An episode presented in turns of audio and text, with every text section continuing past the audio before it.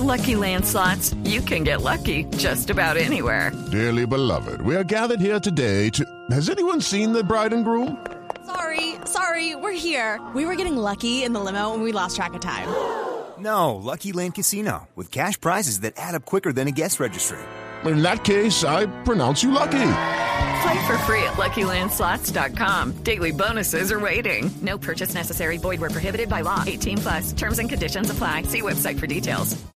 Jesús Arzuaga es el director ejecutivo de FENALPER, la Federación Nacional de Personeros, y hoy nos acompaña en Blue Radio porque las personerías decidieron que a partir de mañana cerrarán sus puertas a lo largo y ancho del país. Señor Arzuaga, buen día. Gracias por estar en Blue.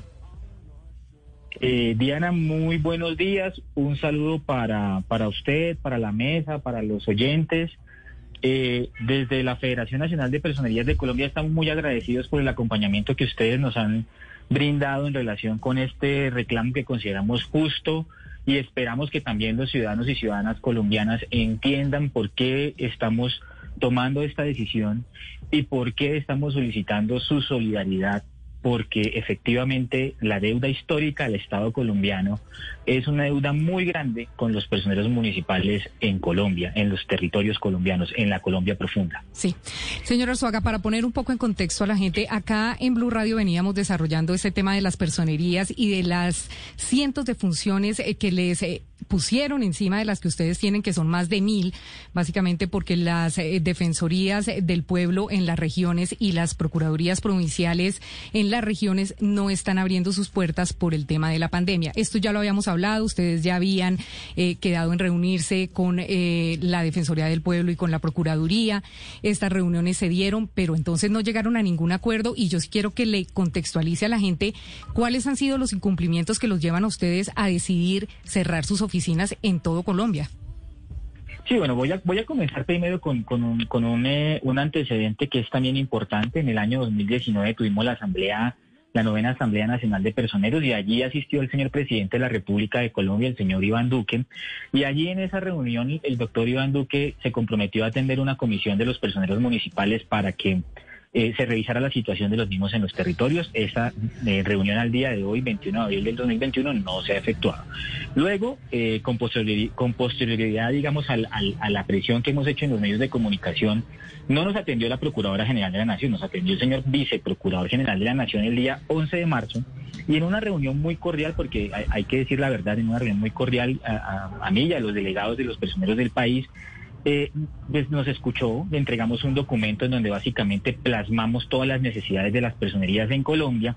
Sin embargo, con sorpresa, el, primer compromiso incumplido por parte del señor viceprocurador es que 15 días después íbamos a darle seguimiento a la reunión y obviamente al día de hoy esta reunión no se efectuó. Es decir, el 25 de marzo teníamos una, una reunión de hacer, para hacer seguimiento a nuestras solicitudes y esa reunión no se dio. Eh, segundo, pues básicamente nos entregan una respuesta eh, que en, a grandes rasgos en dicha respuesta lo que nos dicen es la cantidad de capacitaciones que se han hecho por parte de la Procuraduría a los personeros municipales, o sea, nos responden con estas demandas que son demandas estructurales con un oficio diciéndonos cuántas veces han capacitado a los personeros en los territorios. Segundo, en una, en una propuesta muy puntual que le, que le hacíamos a la Procuraduría como jefe del Ministerio Público de presentar un proyecto de ley de fortalecimiento, en esa reunión nos dice, no, es que un proyecto de ley es muy complejo y el tema de la sostenibilidad fiscal y el tema, bueno, eh, de, la complejidad que lleva esto, llevando el Congreso, estudienlo, preséntelo, en otras palabras nos dieron vueltas. Y finalmente, que quizás es, es la, la, respuesta que más indigna a los personeros en el país, es que nos piden que le entreguemos cuáles son las órdenes concretas que ha emitido la Procuraduría y la Defensoría que tienen colapsadas prácticamente a las defensorías. Es decir, nos dicen a nosotros, díganos cuáles han sido las órdenes que nosotros hemos emitido para que, para que hoy estén colapsadas las personerías.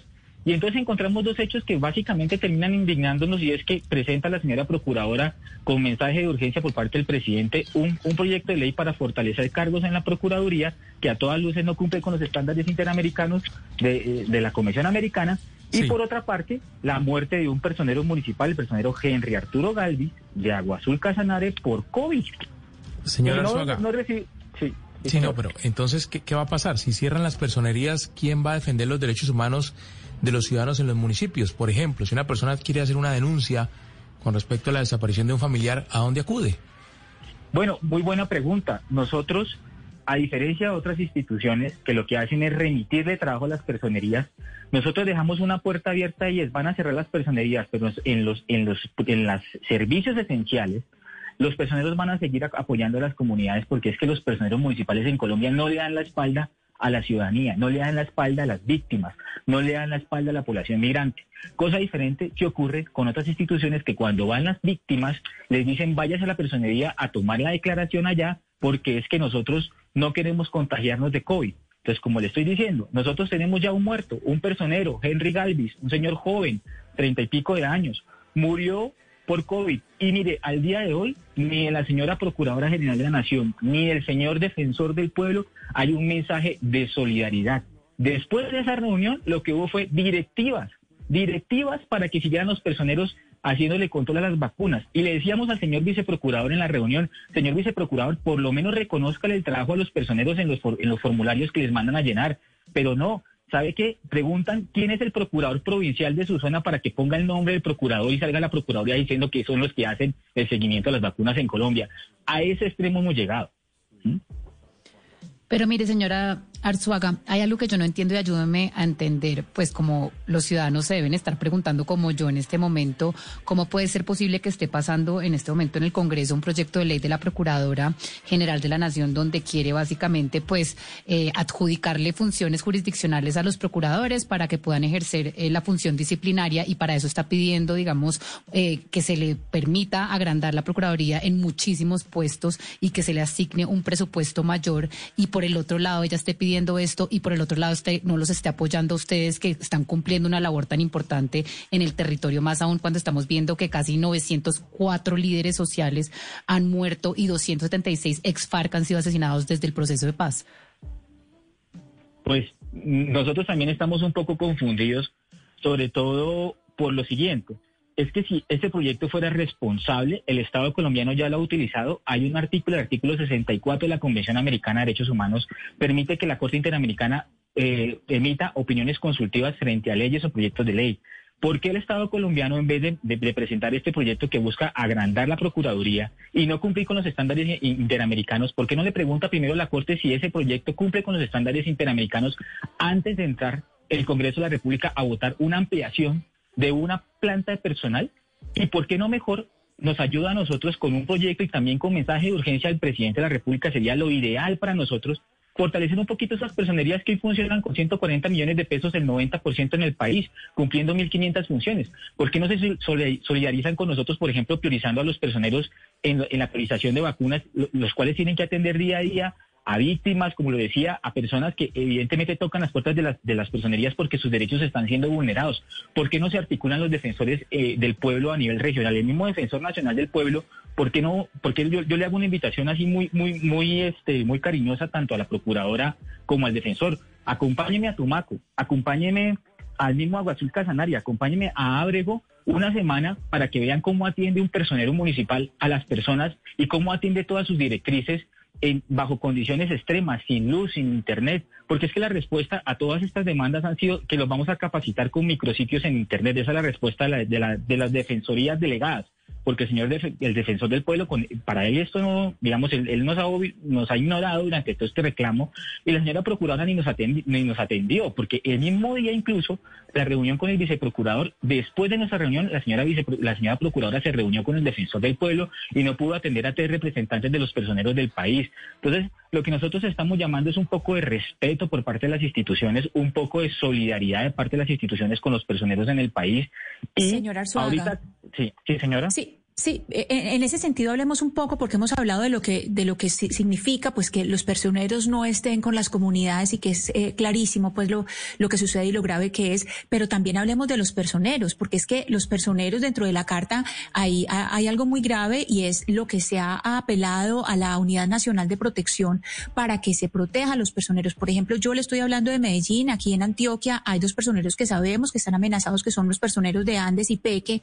Entonces le quiero preguntar por esa situación eh, de los personeros en este momento. Eh, más de 10, del 10% ustedes dicen que están amenazados. En, la, en las regiones, ¿cómo está esa situación eh, a nivel regional y, y qué se ha hecho, qué hace falta?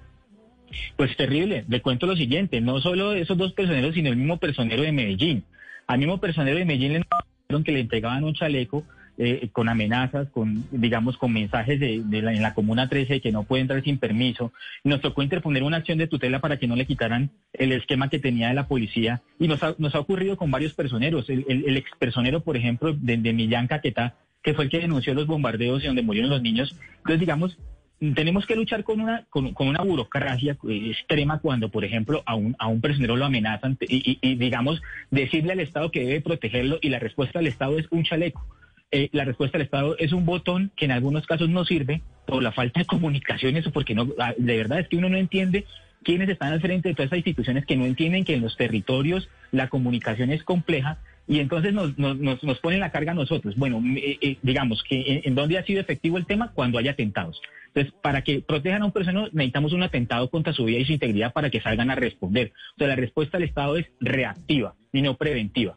En, casos como el que les estoy diciendo, o sea, casos como el del personero de Medellín, donde nos tocó interponer una acción de tutela para que no le quitaran el esquema. Entonces, a eso nos vemos sometidos permanentemente y solos solos porque no tenemos solidaridad de nadie en Colombia, ni de la procuradora que no nos escucha, ni el defensor que nos ignora, ni el mismo presidente de la República. Y entonces uno ve con, obviamente con, con o sea, con, con total rechazo este tipo de propuestas eh, que buscan fortalecer otras instituciones que no están en los territorios. Mire, ahorita, le, puedo decir lo siguiente, ahorita hay un desplazamiento masivo de 700 indígenas del sur del Córdoba en Montería. ¿Quién está tomando las declaraciones? El personero en Montería, solo, allá, ¿sí? Entonces, eso es lo que pasa en este país. Y este país no puede darle la espalda a los personeros municipales. Nosotros queremos pedirle a los ciudadanos que rodeen las personerías. Nosotros estamos haciendo un reclamo legítimo. Ahorita está reunido con 100 personeros y los personeros tienen miedo por las represalias que va a tomar la procuradora con ellos. Y yo les dije, tenemos que decir al país que si la procuradora toma represalias porque estamos haciendo un reclamo legítimo en medio del Estado Social de Derecho en el que vivimos, pues sí sería totalmente contraproducente ese discurso de defensa de los derechos humanos y de representación del Ministerio Público, porque es que el Ministerio Público representa a los ciudadanos, la Procuradora representa a los ciudadanos y nosotros somos ciudadanos con derechos.